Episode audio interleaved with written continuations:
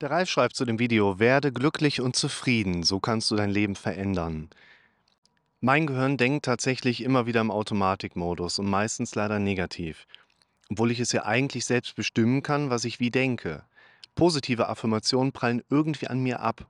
Sie gelangen nicht in mein Bewusstsein. Machen diese chronifizierten negativen Gedankenmuster psychisch krank? Entstehen dadurch Depressionen und Angststörungen? Oder auch kann ein psychisch Gesunder mit diesen negativen Gedanken, die wohl jeder hat, besser umgehen, beziehungsweise diesen weniger Beachtung schenken, dadurch mehr Glücksempfinden verankern? Wie kann es gelingen, mit diversen körperlichen Symptomen ein Glücksempfinden zu entwickeln? Für mich scheint das ein Teufelskreis zu sein, der nicht zu durchbrechen ist. Nehmen wir uns mal die erste Frage heraus. Warum prallen die Affirmationen, positiven Affirmationen, die ganze Zeit ab? Nehmen wir das mal von der Seite. Eine Affirmation ist ja eigentlich für uns in seiner Bedeutung immer was Positives. Aber gibt es eigentlich auch negative Affirmationen? Ich sag mal, wenn du dir was Positives einreden kannst, kannst du dir auch was Negatives mit einreden. Den Gedanken finde ich gerade ganz interessant, weil negative Affirmationen wirken ja wahrscheinlich genauso wie positive Affirmationen und Grunde genommen ist ja das, worüber wir die ganze Zeit hier sprechen, ein normales Denken, wo die ganze Zeit negative Affirmationen auf unser Bewusstsein einprasseln und eine entsprechende Wechselwirkung darstellen. Und man kann vielleicht im ersten Schritt sagen, die negative Affirmation, die kommt von alleine. Und wenn wir sie stehen lassen, kommt es auch zu einem entsprechenden Lernprozess. Und die positive Affirmation müssen wir selber machen, und zwar jedes einzelne Mal. Negative Affirmation kommt von alleine, positive müssen wir selber machen. Ich würde mit den Affirmationen das so erklären, dass unser Gehirn ja ständig im Lern- und Aufnahmeprozess ist und unser Gehirn auch die Dinge verarbeitet, die es sich ja selber anbietet. Und die Dinge, die in unserem Kopf hochkommen, schließen sich ja aus der gegebenen Relevanz. Und Relevanz wird bestimmt von, was war gestern wie oft da und wie stark habe ich auf Dinge emotional reagiert, gut wie schlecht. Und wenn ich das dann alles so laufen lasse, kreist sich mein Gehirn mehr und mehr und mehr ja in bestimmte Richtungen. Ich werde mehr und mehr dieser extremeren Denkmuster auf was auch immer entsprechend erleben. Die meisten negativen Zustände, die ihr erlebt, sind letztlich ein Trainingszustand und keine Krankheit, an der ihr psychisch entsprechend leidet, die man heilen könnte und dann wären diese Gedanken plötzlich weg. Das ist ja nach wie vor ein wirklich wichtiger Punkt da drin. Und letztlich wenn in unserem Kopf dieser dauerhafte Lernprozess ja immer am Start ist, also alles, was dein Kopf irgendwie gedanklich mitbekommt, wird verarbeitet, dann fließen die Affirmationen, die du dir gibst, ob jetzt positiv oder negativ, aktiv oder passiv, ja in diesen Prozess mit rein. Heißt, wenn du dir Affirmationen gibst, dann müssen diese ja diesen Lernprozess unseres Kopfes füttern und entsprechend auch relevant sein. Und relevant sind Dinge, die quantitativ häufig genug und entsprechend emotional am stärksten bewertet kommen.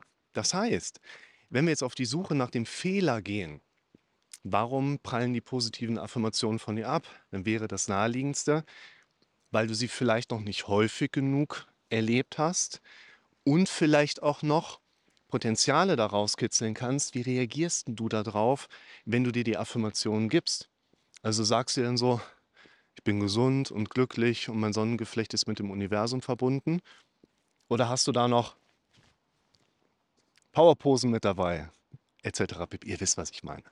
Und da will ich erstmal sagen, aus dem Geschriebenen kann ich auf die Schnelle jetzt nicht ableiten, warum prallen positive Affirmationen von dir ab. Man muss aber dazu sagen, eigentlich ist das kein normal gesunder Gehirnzustand, dass jemand erleben würde, dass entsprechende gedankliche Muster, wie jetzt hier Affirmation, wirklich konsequent und immer weiter von jemandem abprallen würde. Das passt nicht zur normalen Funktion unseres Gehirns dazu. Entsprechend hier ein Hinweis, du hast vielleicht die Affirmationen noch nicht oft genug und noch nicht mit starken Emotionen erlebt. Und vermutlich, wenn wir uns deine Affirmation auch mal inhaltlich näher anschauten, würden wir auch sehen, ey, da geht noch ein bisschen mehr mit einer sprachlichen Ausformulierung. Eine Affirmation ist ja eigentlich so eine sprachliche Ausformulierung, die wir dann denken oder sprechen und erleben.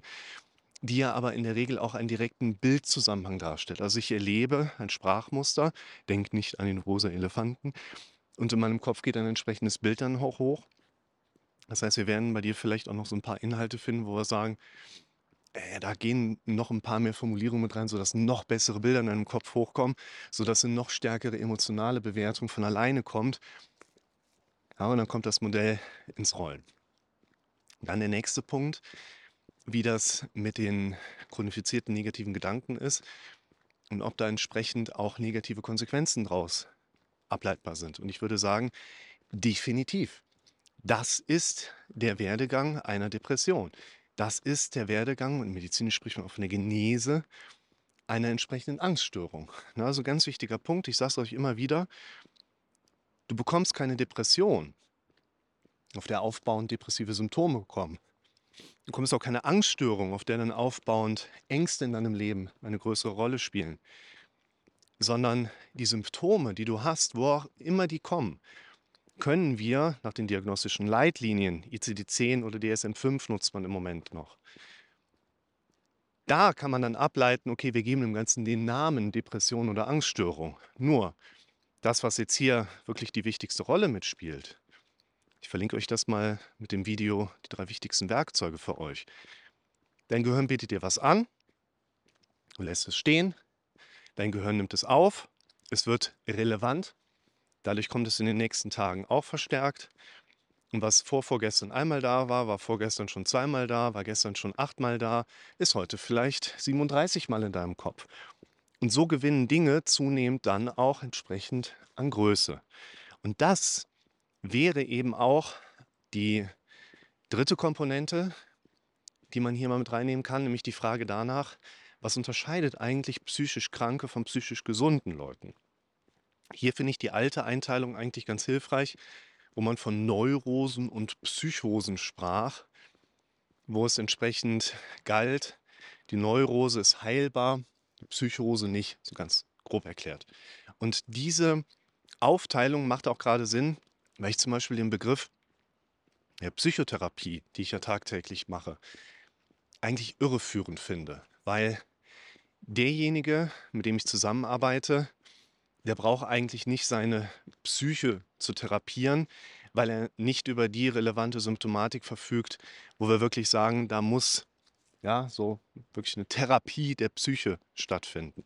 Wir machen eher einen wohltuendes Coaching, könnte man sagen. Vermittlung von Strategien, Aufbau von Kompetenztechniken, entsprechende Etablierung von Compliance des Patienten, um ein Commitment zu haben, um noch ein paar Anglizismen da reinzuschmeißen, die entsprechend dann auch Coping-Strategien ergeben. Also wie gehen wir mit den Dingen um?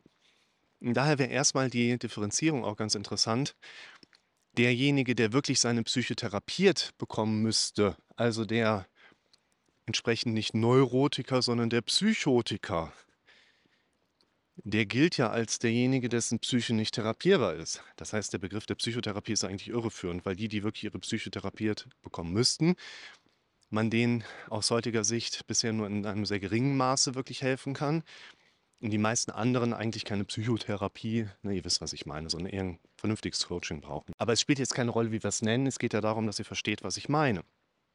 Und diese Differenzierung, neurotisch und psychotisch, wäre aus meiner Sicht eine wichtige Differenzierung, wo man sagt, der Neurotiker erlebt ja eine Belastungsebene, die wir durchaus jetzt auch mal aufbauen auf dem Kommentar in die Kategorie psychisch krank einteilen können.